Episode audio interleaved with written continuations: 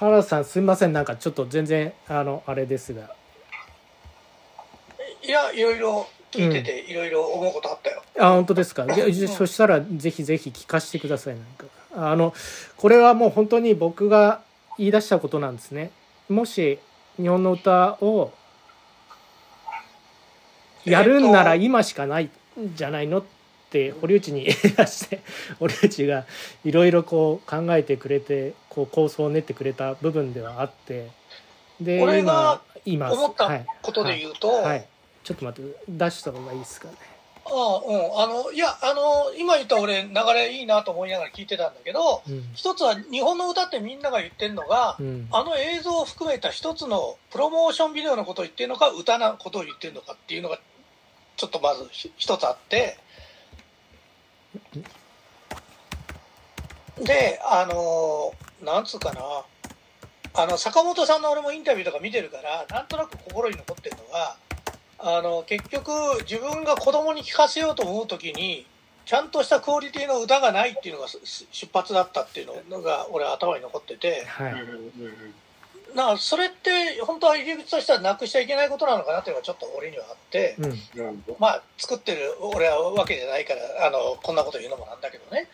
だとすると最終的にはやっぱり子供たちになんだろう心に残る歌として残っていく方がいいのかなっていうのはあのまずどっかにあるのよ。でそれはこれまでのもう失敗とか成功とかっていう言い方で言うことじゃないのかもしれないけど例えば坂本龍一にしようが誰にしようが別にあのなんだろう子供がすごいしててその人を見に行きたいと思ったり歌を聴きたいと思ったりするものではなかったわけじゃない。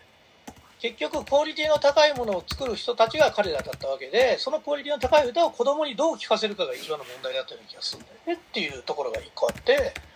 でそこでみんなみんなは頑張って学校回ってたりとかあのしてたんだと思うけど今の話で言うと例えばそういうなんだろうティム・バートンにラスあの作ってもらうんだったら俺はプロモーションじゃなくて映画作ってもらってもいいような気がしちゃうわけ。でそれが子供用の映画であっていいと思うわけよネットフリックスでそういう子供用の何かをちょっと展開するとそれだったらディズニーでの方ができるねっていう話もあるかもしれないけど。でそういう中に例えば今ある日本の歌のああいう歌が流れたとしたら多分子供ってそのコンテンツ自体が面白いから見てでその中でその歌っていうのがすごいあの気に入ったら自分たちが歌うよねと思ったりするわけよ。俺は今の話を聞いてると。でもしそのシーンに出てくるものが例えばすごいそういう雪の降る街をで雪がバーッとすごい綺麗なものができたでそれが子供の心にインプットとして残ったとすればそういうのがさっき言ってたライズマじゃねえや。あのーあそこあチのーーチームラボですね。そうそう、うん。チームラボが例えばそういうイベントみたいにしてその歌を使ってそのししあのなんていうの？あの映像表現をどうそういう空間の中で表現するかみたいなイベントができてくるような気がするんだよね。うん。でそういうことをやった時に子供はあの映画で見たとかああの時あの楽しかった歌だって思えばそこに行きたいと思うかもしれないしでその時にあのなんつうの？そういうイベントができれば今のあの世の中ってそのコロナからの世の中ってやっぱり子供とどう付き合うかっていうのが親にとって一番の問題だから子供が行きたい場所へ親が連れつけて連れて行ければもう親にも子供にもいい避難場所になる気がするんだよね。うんだからなんかそういうところをあのイベントとしてちゃんと提供してあげられるっていうふうになれば小学校回るとかいうよりもなんだろうその親も一息つける子供もすごい楽しめるしかもあのそれでみんな歌を覚えるで、えー、と良い歌というものを子供たちがあのこれから覚えて伝伝えていけるみたいななんか循環ができていくといいかなと俺は聞いててちょっと思ったけどね。なるほど。うん、なんか主語はどっかに子供にある方がいいんじゃないかってそこの主語を持っといた方がいいんじゃないかという気はしたけど。で世界とかなんて方は俺は全然賛成だしそれがティム・バートンを作ろうが誰が作ろうが良いしあのそれがもしかしたら世界の子供に受けたらもっといいじゃないかっていう話もあるしなんか大人のものにしちゃうとこの日本の歌ってやってる日本の歌らしさっていうのがちょっとなんか違ってくるんじゃないかっていう気がするんだけどっていう部分がちょっと俺はあるけどっていう。なるほど。そうですね。まあ、ここ子供大学にしてたつもりはないですけど、確かに出発点としては、そのせっかく作ったどうどう映像の方ですね、僕はどちらかというと、をうん再活用したいというところの方が思いが大きかった。そうだよね。そこの、あの、俺、ウェイトの話だと思ってて。で例えばそうやって歌さえちゃんとその時の歌のメロディーを使えば逆にそのあの映像っていうのはみんなあのその歌を聴きたいと思ったら勝手に見てくれるじゃんっていうなんかその歌を主語にしてものをやる方が映像も組にしたパッケージとしてやるよりも間口が広くて再出発するんであればそこの部分を一回考えた方がいいんじゃないかと俺は聞いて思ったけど。なるほどね。うんいいポイントかも。なんかあの日本にはこんなに子供に対して思いのある歌がありますっていうことが世界に俺は発信させるってのはすごいいいことだと思うけどそれはやっぱり大人もいい歌だよねって言いたいけどそれが子供たちに残っていく仕組みの中でエンターテインメントしようしようよっていう方がなんか俺はなんかこう良いような気がしたけどねっていう。そんなあれかな。そうなんありがとうございます。聞いてた聞いてた感想かな俺の。その子供のためっていうふうに一応坂本さんがおっしゃってはいるんですけどうん同時に大人のためでもあるっていうような言い方も実はちゃんとコメントではされてるんですね。っていうのはやっぱりそれを聞く大人がいなくなるからそれを伝える子供へ伝わっていかないっていう部分もある。お俺逆に仮面ライダーみたいなもんだと思うんだよね。今仮面ライダーってさ、うん結局子供が楽しみで見てたらさ、大人が一緒になって巻き込まれちゃってさ、うん。で、なんか新しいスタートが出てきたりしたじゃうない、ん。なんか、あのー例えば子供のいない大人に、これいい歌ですよって聞かせようとしてもなかなか難しいじゃんって逆に思っちゃう部分があって、そうなんですね。なんであの坂本さん曰くその大切なものその歌の中にある大切なものというのはあの残っていくんであってその衣装みたいなものをいろいろき変えていくその現代にその時に合った形に変えていくことがあー必要なんじゃないかみたいなことはおっしゃったりされてますね。言ってうん、でその中にえっ、と何でしょう。やっぱり聞かせたい子供に聞かせたいって思う親の心をくすぐるそういう曲になってないとダメだという納得できる曲になってないとダメだっていうのであのクオリティのあるものというかその現代にとってあの古臭いとかノスタルジーだけじゃない何かっていうのをやっぱりそこに今を乗せたいというふうな思いはおっしゃってたような気がします。してたね。はいうん。だからなんとなく俺は、そう、なんだろうな。あの、例えばディズニーのあの CG のああいうすごい面白いうん映画に、うんうんサントラが日本の歌でもいいじゃんっていう話だよね。そうそうなんですよね だから「雪を降る街を」を「あのアナ雪」でもいいじゃないってそうそうそういう感覚なんですよあかそういうぐらいの出発点から始めた方がいいんじゃないかって気がしたってことだよね。すごい、あの、簡単に言っちゃうと。まあこれはちょっとディズニーなんであれなんですけどそう。まあでもそういうぐらいの話かなというふうにだからうん堀内が言ってるそのティム・バートンっていうのは僕は結構面白いすごいいいと思うし、あの、なんか言ってるとか聞いてるのは、なんか、ああ、すごいいいなと思うう。んななんかなんかこうナイトメアもあってああいうことになってもいいしなそうんだよね。かだから、ちょっ子と供につなげるんだったら、あそこ、だこういうことができれば、あそこともできると思うんだよね。まあ、ちょっとディズニーはちょっと厳しいと思うけど、うんあの、どこで？なんだっけ、こう出てこない。出てこないか大阪のテーマパークなんだっけ？ユニバーサあルユニオンユニバーサル。ユニバーサルユニバと、で、イベントっていうのはありだと思うんだよね。イベントか日本の歌のみたいな感じで。で、それもエンターテインメントさって子供たちが聞きつくようなことができるみたいな。だから、山村浩二さんのなんだっけ？く熊の、熊の、なんだ、熊の子プーさんじゃなくて、熊の、熊のやつあったよね。日本の歌は。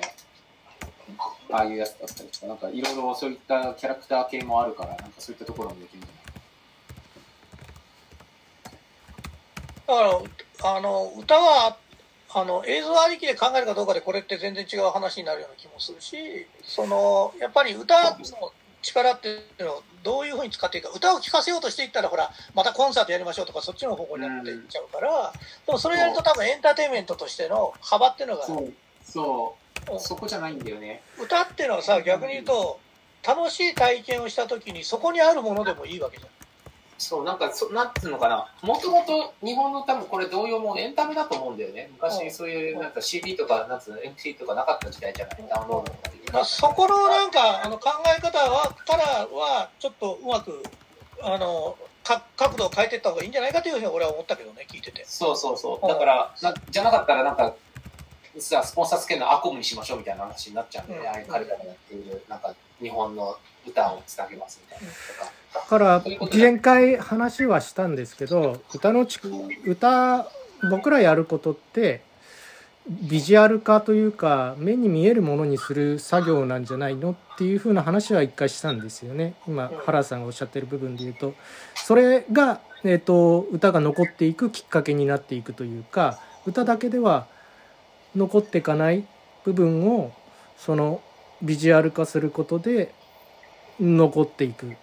それがいろんな形であっていいんじゃないかっていうのがやることなのかなっていう。そうだね。うん。でそれがこの前は歌を主語にするためにプロモーションという形になったとするとそこを歌はあの何かの体験の中の中であの付随してじゃないけども楽しい体験の中で一緒についてくるもんだって考えるとそう。逆逆の考え方もできるんじゃないかっていう。そうですね。それがこれ今堀内が言ってくれたこれなのかな。そうだからあのさっき言ったティム・バートンでやるんだったら俺はひょっとしたらそういう映画にしちゃった方がいいんじゃないかと思っちゃったりあのそういうあのね、イベントをちゃんとやるんであればそのイベントはそういう映像体験も含めたすごい楽しいイベントでだけど中でそういう曲がちゃんとかかってればあのその曲のちゃんとあの意味があったりするんじゃないかと思うししたら逆にその坂本龍一さんの使い方にしてもそうあのそういうちゃんと映画の中とかそういうふうにうまく組み込んであげながらやったりした方があの違うアプローチが考えられるんじゃないかとは思った。でもその違うアプローチはもうここに入ってることだけどね。あの最終的にはあの見ててああいいなと思いながら見てたけど、うん。うんなんかそこの考え方だけちょっと思ったかなと。そうね。だね。まあだから、なんだろう、もう一回言いたいのは、僕が言いたいのは、今回もしやるんだったら、うん。前回みたいなアカデミックにはしたくないかな。うんうん。だからその楽しくした方がいいと思うし俺はその楽し。い反対はしないじゃない。それに対してのコンテンツに対して、あいいじゃないって頭でみんな思うわけじゃない、うん。じゃあ実際やりますってなった時にさ結局朝日新聞がついてああいう行動でやったりとかあれもあれも素敵素敵だったけれども結局万人受けではなくなんつうのかなどっちかというとアカデミックみたいなクラシックコンサートみたいな感じう。ん。なんかワクワク感がないんですよね。それに対してなんつうのかなうまく言えないけど。結局そこをじゃあ金出してまで誰が別にやらなくてよくないみたいな話になっちゃうんですよ。金が余ってる人がやればいいじゃんみたいな。もしくはそういったその文化貢献みたいになっちゃうってことだよねそうそうそう文化貢献になっちゃうと文化そうそう文化貢献ではないので今回坂本龍一は4枚のアルバムで44曲の日本の歌をリメイクしましたと彼のフィルターを通して彼らが思うって話じゃないですか。でそれをそれをもとに僕たち別に坂本龍一の賛同したんだけれども100%賛同してはいるんだけれどもプラスアルファでさっき言った石井さんの言ったあの見える化というかもう少し目に見える視覚化っていうところを音を絵に描いたらこうなりますみたいなそこでまた僕たちの思いも入ってきてるわけだから。でさらにそれをどういうふうにあのミネミネさんとかを使ってイベントをやるってことになってくるとこの体現になってくるからここの一連の流れっていうのは崩したくない。だけれどもそれをさらにやっぱりエンターテインメント化に特特化していきたいなと思うんですよね。だから子供たちにそうおっしゃることはそのおっしゃる通りだけれども僕はどちらかというと Z 世代だったりとかなんつうのかな。本当にもうそういうのでいいと思うんですよね。彼らが残って残ればまずはこう OK だしもっと言うならば僕たちなりの日本の歌っていうのを作ってもいいと思ってるんですよね。この時代に合った形で。それがここここだよね。ここだよね。それが多分本当の僕たちの日本の歌に貢献するアンサーだと思ってる。最終ゴールというか。そう今までのものを歌い継いでいくのはそうそれでいいじゃない。形として残ってるわけだからっていう話だからあんまりそこ難しく今回は考えたくないなっていうのがありますね。だからだからやっぱエンターテインメントに振り切りたいと僕は思ってます。でそれだけの作家さんも集まってるというふうに理解しているので今回コンテンツも映像も。だからそういったところにちょっと振り切った形でやっていきたいかな。でそれをの発表の場がネットフリックスみたいな母体があればすごいやりやすいなっていうのが単純に思ったかな。うん。あと、うちらもお金が欲しい。い。なんだけ そういうふうにまあビジネスにしていかなきゃいけないからねど、うちらがお金に変えれなかったら多分誰も変えれないと思うんだよね。そうだよね多分誰もやらないと思うし 誰もやらないっていう話じゃん。じゃあ、あとは廃れていくなり、まあ、なんていうの日本の歌はそんなことしなくても残ったのが、残ってるじゃん。だからお金誰もかけてなくても残ってるじゃん。じゃあなんでやらなきゃいけないのみたいな話もです出てくると思うけど、そういうことじゃない。ブーストして、やっぱりフィルターかけてどんどん変わっていくわけだから、時代が。だからニュアンスも変わってきてるし、だから、あのアルバムの音源がそのまま100年前同じような曲調で歌われたから多分違うと思うんだよね。少しずつ変わっているような気がしていて。で、俺それでいいと思ってるんだよね。なんかさ、今皆さんが話されてたことと必ずしもリンクしてるわけじゃないんだけど、あのー、えっ、とね、なんだっけな。隠し事っていうね、アニメがあるんですよ。それのオープニングやエンディングで、あのー、モノクロームの恋っていう歌があるじゃない？あのー、大滝栄一の。あはいはい。あれを、まあ、もちろんリメイクされてるんだけど、それが流れるんですよ。それがものすごく印象的で、俺、例えばそのアニメを見るってなった時に、あれは、あまあ、アニメじゃなくてもなんだけど、大抵その、頭の、その歌とか、音楽とかって、お尻とか、あの、全部、まあ、飛ばしちゃいますよね。でもあれだけは、あの、楽しみに見たんですよ。聞いたんですよ。で、なんでかっていうと、そのアニメと、すごくその、マッチしてたし、その世界観がものすごく心地よかったんですよね。なんか、そういうなんか、出し方というか、出方もういいよなってちょっと、ふと、ちょっと思っちゃったんですけど。それはもしかしたらここ原田さんが今ご指摘いただいた映画化みたいなところまあでも僕らがずっとやってたところはそこではそこだと思うんですけどね。そのうん歌だけで残っていかない部分をいかにそのうん映像化っていう映像の力っていうところだからそこも坂本さんがさっきのあのインタビューの中でも言ってますけど最後にそのこれ CD だけが歌を称える媒体ではないっていうふうなことを言っててまあ映像の力っていうのはとても大きいと思うんでっていうふうな話で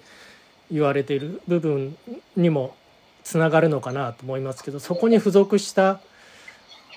ものによって残っていくっていうことは必ずあるはずでその付属するものっていうのが多分エンターテインメントで僕らが作らなきゃいけないものっていうふうなことなのかなっていう気が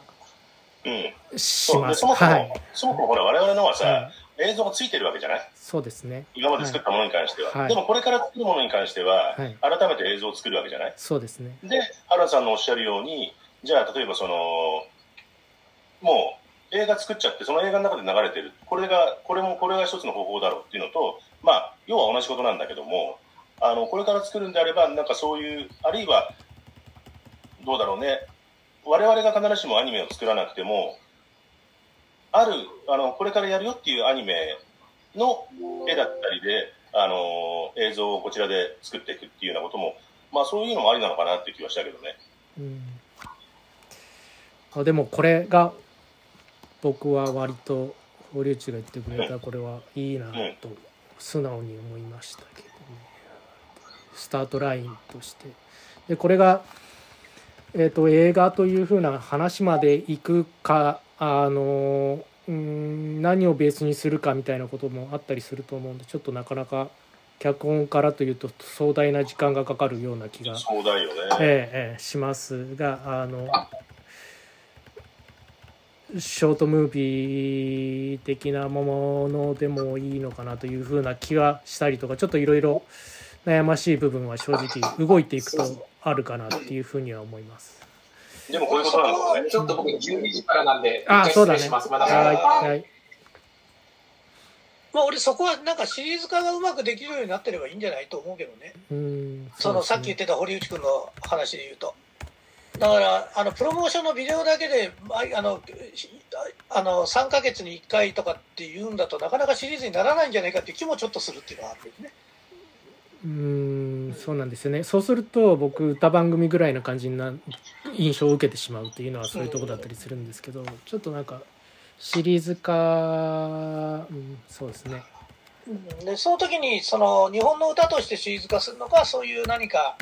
そういうのをテーマにしたそういうあのそういうショートムービーでも何でもそういうなんか付随する場を作ってしまってそっちをちゃんと売るようにするのかっていうのはまあなんかやりようはいろいろあると思うけどそういうふうに広げた方がいいんじゃないかとは思った。そうですね。で最後はさっきねあのあの俺も一緒だなと思うのは堀口堀内さんにも峯岸さんにも同じだと思うけどそれはそういうふうにエンターテインメントが一つ場があってその中でそういうものが聞こえてあああのこともう一回聞きたいなってなったりすれば良いのかなとは思ったけどね。そね。それはあのすごく俺はそれでそういうのがいいなとは思うけどその考えだけそこまで広げといた方がいいんじゃないかなって気がした。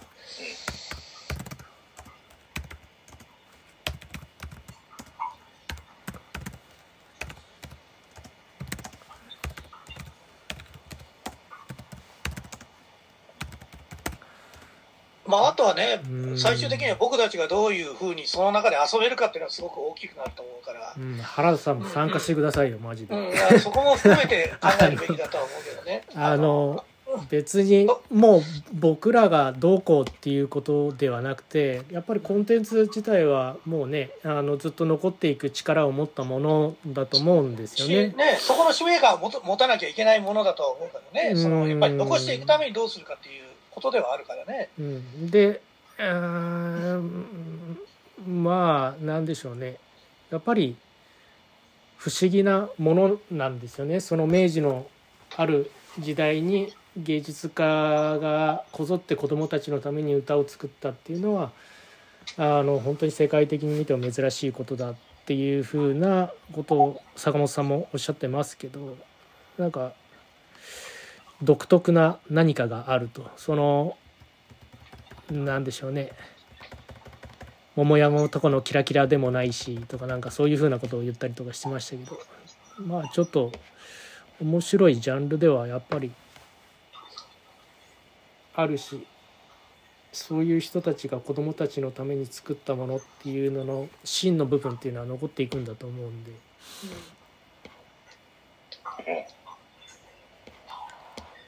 なんかね、それがあっての入り口かなと思った、聞いてて。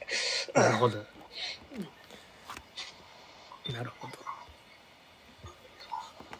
だからここここですよね。ここ他の辺がやっぱりはっきり今回目指すところは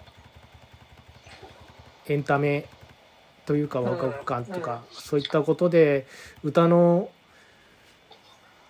歌を借りたところでのなんて言うんですかねそういう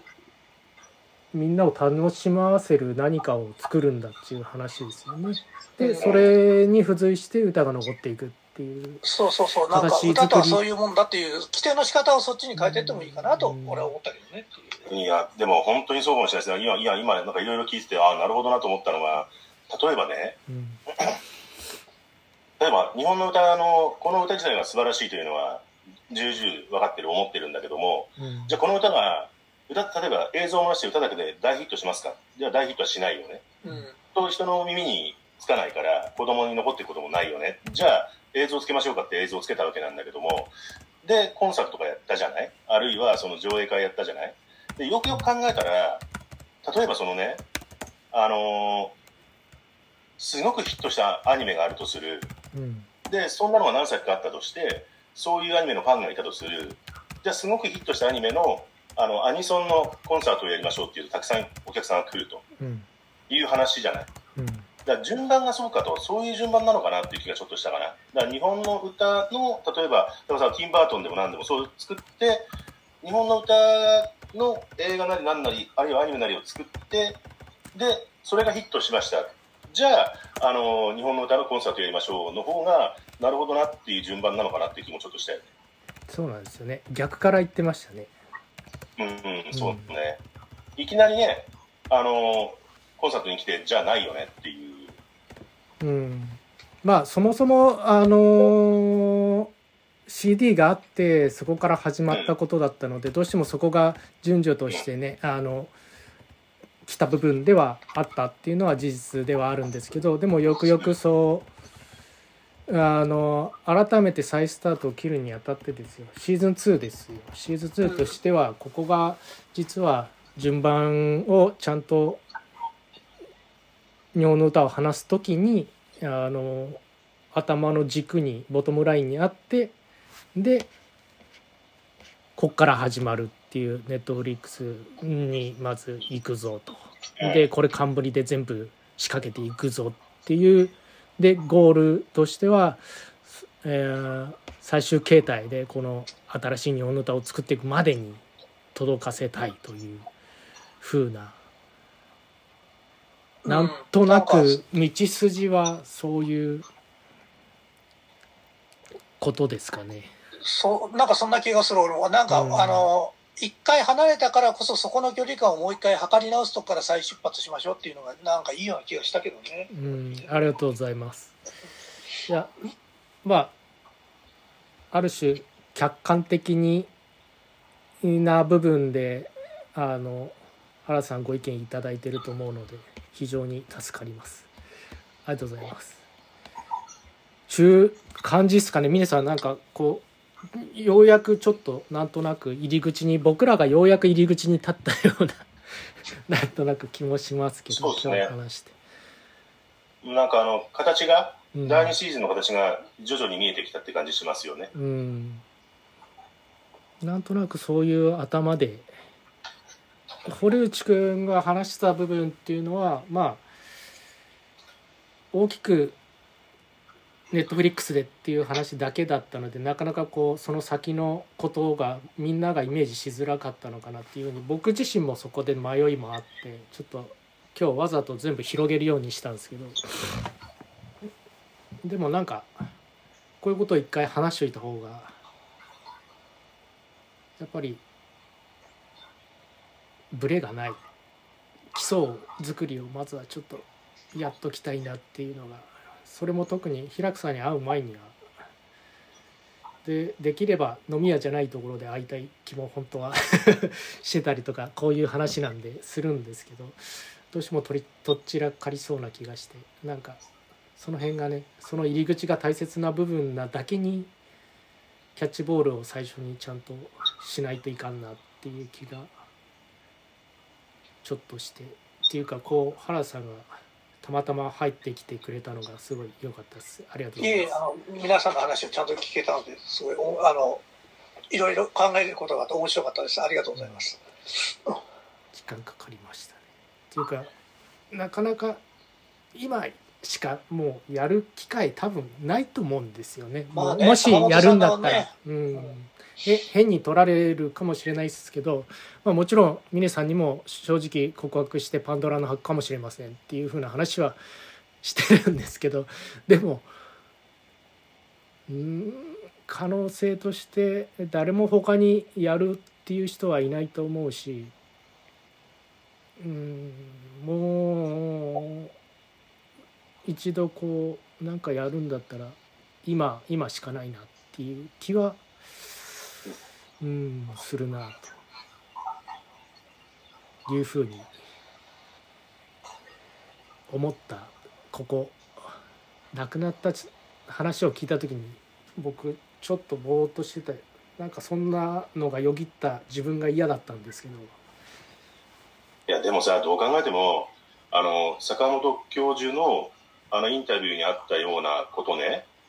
あれもそうだし、結果出来上がった、映像もつけて出来上がったあの作品もそうだけども、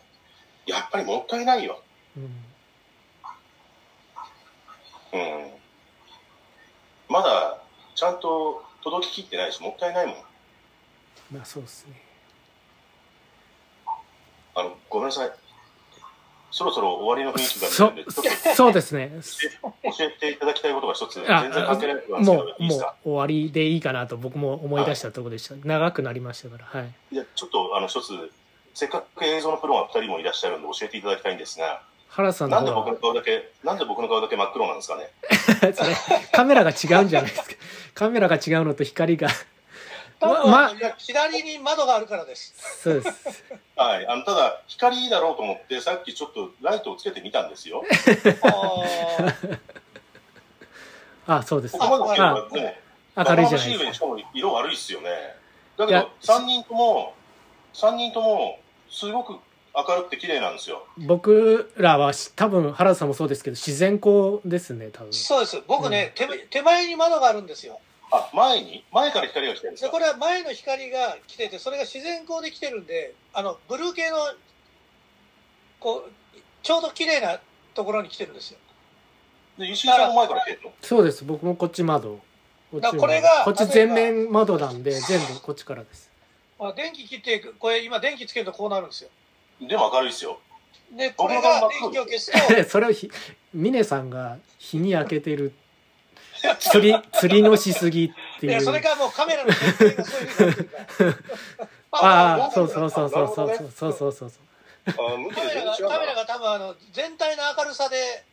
あの検知してオートでなんかやってますよあ、じゃあ、後ろが黒く暗ければもうちょっといいんですかね。そうですねそうするとちょっと上がるんじゃないですかねありがとうございます。あの、すいません、あの、くだらないことを。いえいえいえこれ多分、あの、他の、ここで他の、そう、こういうミーティングをすることもあるんだけど、毎回毎回俺絶対印象悪いよなと思いながら。うん。えなんかシリアスな感じがして説得力あるんじゃないですかそれもそれでで表情全然見えないですもんね。すごい。ありがとうござい真ん中に今やっぱり峰さんいますけどパンチがありますよね。パワー パワーがありますよ、逆にいいかもしれないですよその方が、ます。だから、なんか話をお断りするときにはいいかもしれないですね。あとひっくり返す時とか、ノリノリの時にはダメですよね。うんいやそんなすいません。あの関係ない話でやとんでもないです。とんでもないです。一応なんかそんなことをうだうだ始めました。始めましたというか原田さん一応報告はと。い、いやままたちょっと出れる多分感じになりそうなんで、うん。あの今日はリハビリさせていただきましたあの全然あの責任とかはまるでないのであのとりあえず僕と堀内は多分喧嘩しながらここでやってるんでなんだかんだそこで了入ってきてもらえれば。でそうやってなんでしょう。何の得もないですけどアイデアをいただけると 僕らも楽しく前に進めるという。な何なんでしょうこのずるい感じ。っていう。えいや俺がと俺が得しそうなとこ来たら俺も一応かましてくれる。その時にはいうんまあででももね、うん。今みたいな話もさ最終的には自分たちで得するようなことに持ってきたいよねっていうのはあるよね、まあそうな多分それは堀内が一番強く言ってるのってそういうことだと思うんだけどエンターテインメントとかそれ全部収益の話とかしてるのは。結局ビジネスにどうやってしていくかっていう話でしかも最終的にはさ自分たちのやりたいことをやるためにあのなんだろう持っていこうねっていう話だと思うから、うん俺はそれはもうねこういう場をやる以上アグリ,、アグリーだからそうですね。そあの最終的にはそこの好みで選べばいいと思うんだよね変な。そうですね。うん、理論だけじゃなく、うん。うん。そんな気はするけど聞いてて。うん。いやでも良かったんじゃないでしょうか。ちょっと前に進んだ感じは今日はしますね。っていうか大きな大きなフレームが見えましたよねなんかね。うん。そうそう。そこのね、それを入り口って言ってんだと思うその入り口の掘り方として多面的に掘れたからいいんじゃないかと思うんだうけど、うやってうん話として、うん。実際的なこともそういうマインド的なこともちゃんと掘っとかないといけないんじゃないかなと思ったから。そうですね。両方ですね。あの具体的なアイデアやそういう、うんうんロードマップ的な部分もうん。当然ですけどそのマインド的な部分うんもうん、そこも掘っとかてもう一回掘り返しとかないとちょっと危ないなと思うから、うん、平さんは絶対それもついてくると思うからさうんそうですね。うん。そうですね。だから入り口に主語がないんですよ。うんだからそこが平久さんらしいんですけどやっぱりそこを見逃すと堀内は頭の中でもうできてんのかもしれないですけど話してくんないからとりあえず今広げましたけど。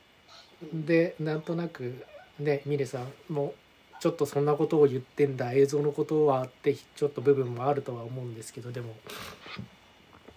なんとなく分かりやすい言葉にはなったような気がするので。と思います。はい。はーい。じゃあ。今日はそんなとこですいません。長々とありがとうございました。おいえいえ疲れ様でした。お疲れ様でしたまたお暇な時に。はい。はい。次は明るい顔で出席します。はい。じゃあ、お疲れです。ありがとうございました。